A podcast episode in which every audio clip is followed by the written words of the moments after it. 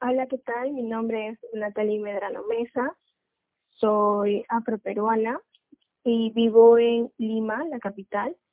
específicamente en un distrito llamado San Juan de Miraflores,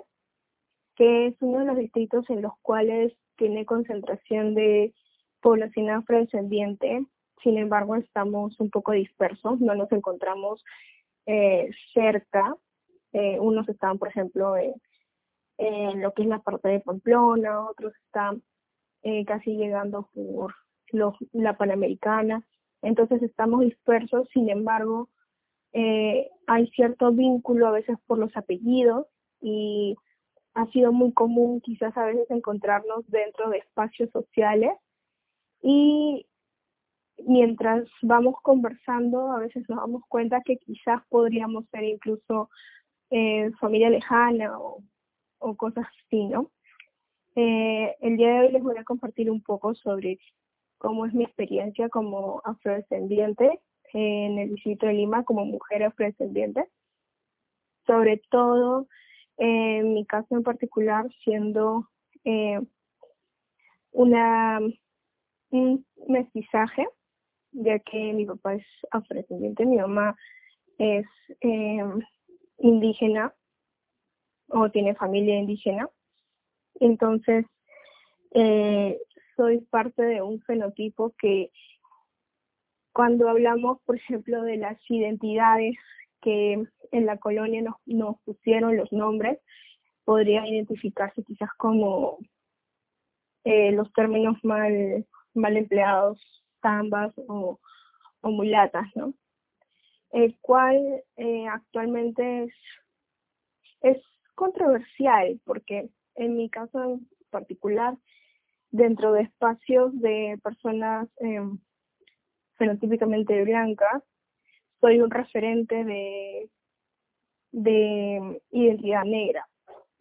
Y dentro de espacios de personas afrodescendientes o negras, soy más bien considerada quizás como,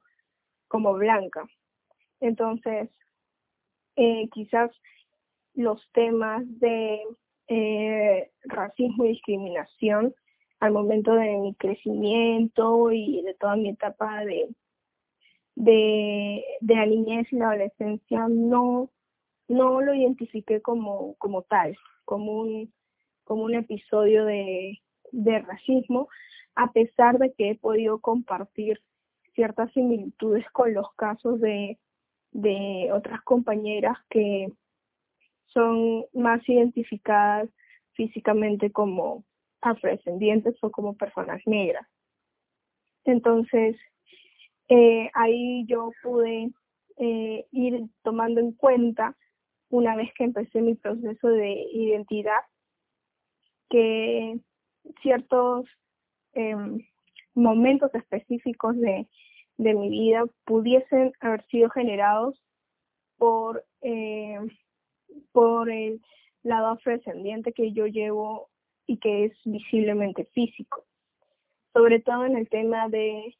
eh, sexismo, la hipersexualización que tenemos todas las, las mujeres en general y que sin embargo es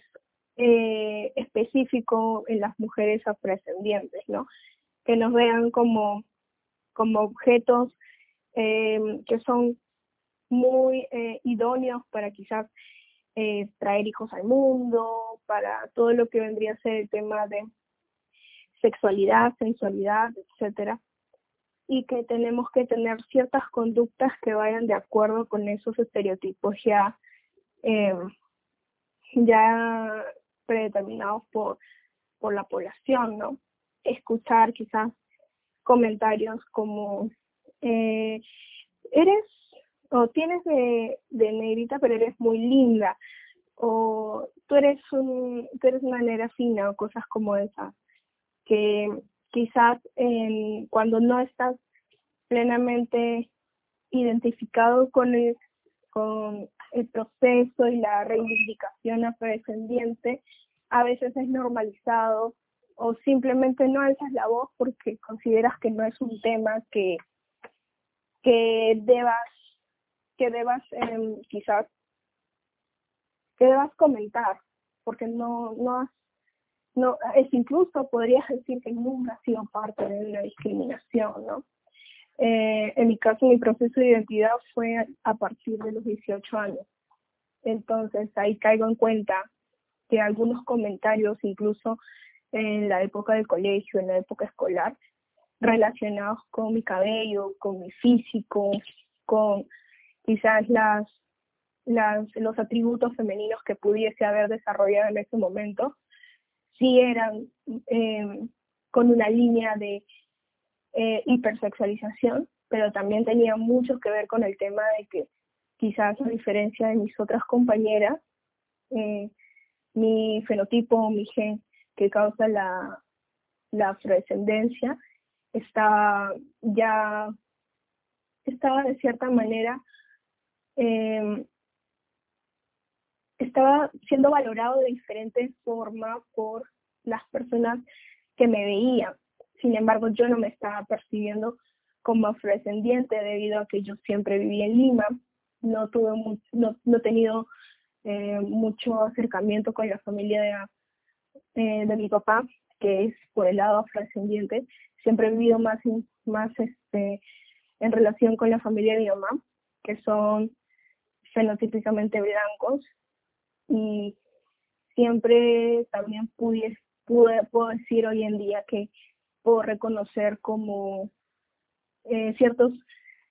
hechos, ciertas actitudes también eh, racistas y discriminatorias por parte de mi propia familia materna. Entonces, tomar conciencia de esto ha sido muy importante para mí, para poder no solamente eh, pasar mi proceso de identidad de una manera eh, más consciente de mis alrededores y de mis medios sociales, sino que también personalmente ha ayudado a buscar el empoderamiento eh, femenino que tanto necesitaba para poder desarrollarme también en otros ámbitos, ya sea en lo profesional, en lo universitario, sin quizás tener esos temores y estar plenamente segura de mis capacidades em, en todo aspecto, ¿no? Y no y evitar que aquellos comentarios que quizás puedan eh, menospreciarme simplemente por ciertos factores físicos, eh, pues creo que esa ha sido una de las de las luchas más importantes respecto a mi realidad, ¿no? Poder comprender que evidentemente estos, estos casos de racismo vienen desde, desde antes, desde la colonia y es algo normalizado. Para mí el poder ingresar y reconocerme como afrodescendiente ha sido también ser parte de una comunidad en la cual eh, pueda sentirme respaldada y apoyada por mis pares, eh, porque no solamente compartimos eh, lo que vendría a ser una, una historia de, bueno, de diáspora africana, sino que también podemos compartir aquellos relatos que, que cotidianamente nos están sucediendo y poder entre nosotros darnos la sensación de no estar solos en, en medio de esta de la sociedad peruana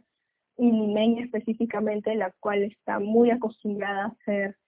eh, clasista y racista, evidentemente. Eh, también reconocer que mi, mi situación como afrodescendiente, por más que sí hay ciertas similitudes con otras personas afrodescendientes, podría decirse que yo he tenido ciertos eh, privilegios que no debería, no debería ser, pero hay que reconocerse, como por ejemplo el acceso a, a educación superior. Y también esto sí fue otro impacto, ¿no? Darme cuenta que dentro de las universidades, eh, bueno, en una universidad particular como la mía, no, no ves caras afrodescendientes. Y si las ves, son pues muy, muy reconocibles en la multitud y entre nosotros quizás sabemos que en toda la universidad y en toda la carrera pudiesen haber unas 10 personas que podemos identificarnos como entre nosotros como eh, fenotípicamente afrodescendientes, ¿no? Yendo por un tema muy aparte de identidad. Entonces, todas estas eh, reflexiones y evidencias creo que han sido muy importantes para mí, para, para el impacto que pudiese tener yo también en un futuro con con otros jóvenes o, o con otras personas en general para yo poder desde esos desde esos este desde mis propios espacios poder contribuir a la, a la causa de,